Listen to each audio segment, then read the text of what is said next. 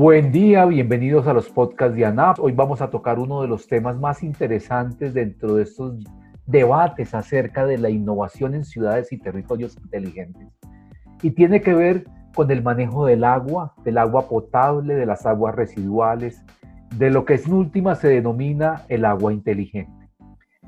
Eh, hemos hablado de que las ciudades inteligentes se enfocan en las personas y en el medio ambiente, combinan tecnología y creatividad para hacer más sostenible y eficiente la ciudad y los, ecosistemas.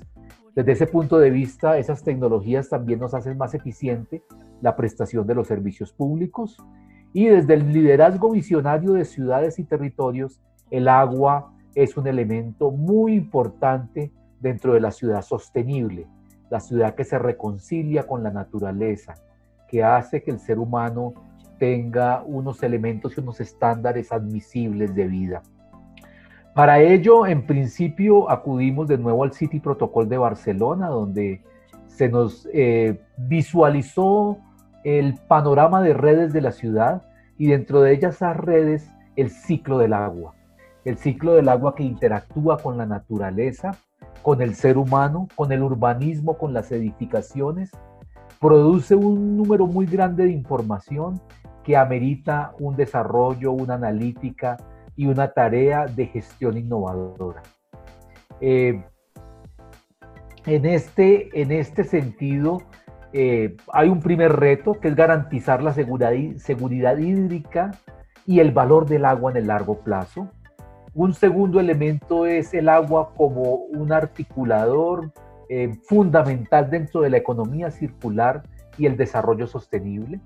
Y en tercer lugar, una visión. Necesitamos resolver el tema del saneamiento del agua, entre agua, aguas tratadas adecuadas para el medio ambiente y también resolver brechas de acceso a agua potable en, en muy grandes sectores de la población mundial.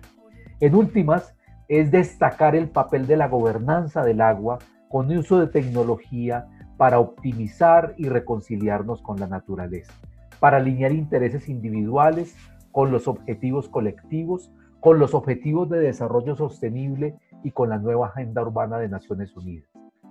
En esta materia quiero eh, llamar la atención de un primer aspecto, que son las aguas vertidas. Eh, hay un nivel de contaminación muy alta sobre aguas no tratadas que están llegando a los ríos y al mar. En esas aguas vertidas, que son lo que se ha llamado el intestino de una ciudad, llega todo. Y llegan también muchos medicamentos, todo lo que tomamos nosotros los seres humanos termina en el agua. Y las plantas de tratamiento de agua, en Colombia menos del 40% se trata, no procesan esos compuestos químicos, los residuos de industrias, los residuos contaminantes, los medicamentos. Y entonces de los 10, de los 118 productos farmacéuticos que se han evaluado, eh, hay un nivel de contaminación en el agua muy grande y eso llega a los peces, a los crustáceos, a las especies marinas que terminan consumiéndolos.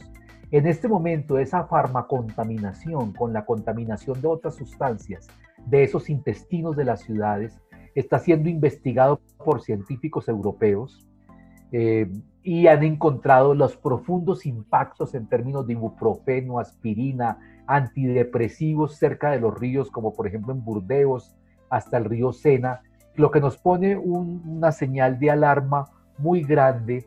Entonces, eh, un primer reto muy importante es avanzar en procesos de tratamiento de las aguas.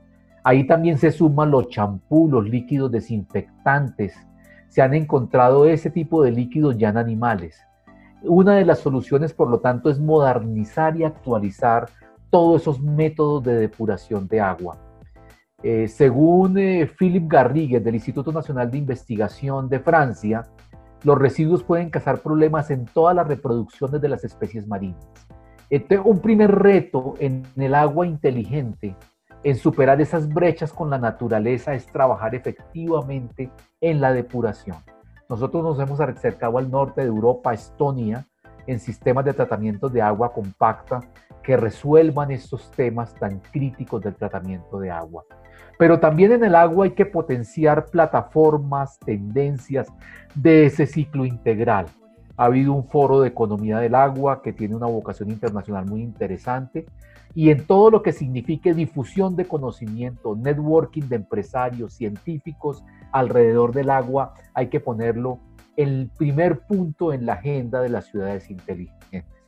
Ya pasando a las empresas de agua, al suministro de agua en las ciudades, tenemos temas de equipos inteligentes, optimización de bombas, tecnologías de tratamiento, sensores de analítica para optimizar los procesos, redes inteligentes que tomen información reactiva y en tiempo real de los sistemas para monitorear los temas, soluciones digitales para algoritmos y sobre todo también para analítica de consumos, que las empresas no lo estamos haciendo.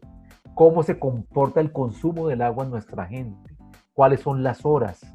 Eh, hay pues una tarea profunda y unos retos de innovación para agregar datos, digitalizar, gestionar con información el agua potable, el agua residual, el manejo de los ríos.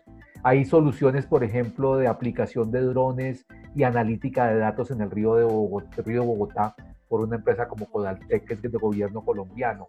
Hay todo un trabajo muy importante vocalizado hacia el agua. Cuando nosotros nos enseñaron los ríos en el colegio, los pintábamos de color azul en los mapas, pero no nos hablaban de biodiversidad, no nos hablaban de las especies, del significado en la inteligencia de la naturaleza del agua, de los ríos, de los mares y de los ecosistemas que hacen parte de ello. Por lo tanto, eh, lo que estamos planteando en ciudades inteligentes es reintegrar esos discursos, aprender de saberes ancestrales, conocer cosas como las que nos están enseñando los arhuacos, conocer de tecnología que nos dé información para proteger la vida y proteger el destino humano. Después, eh, un reto inmenso que une grandes tecnologías redes inteligentes, información, conocimiento del ciudadano, ahorros, eh, protección de la naturaleza, eh, apalancarnos en el Internet de las cosas para sensorizar esas fuentes de agua, que también se están afectando por el cambio climático y por los desplazamientos, por los deslizamientos de agua, por los ciclos de lluvia que generan grandes riesgos sobre las corrientes.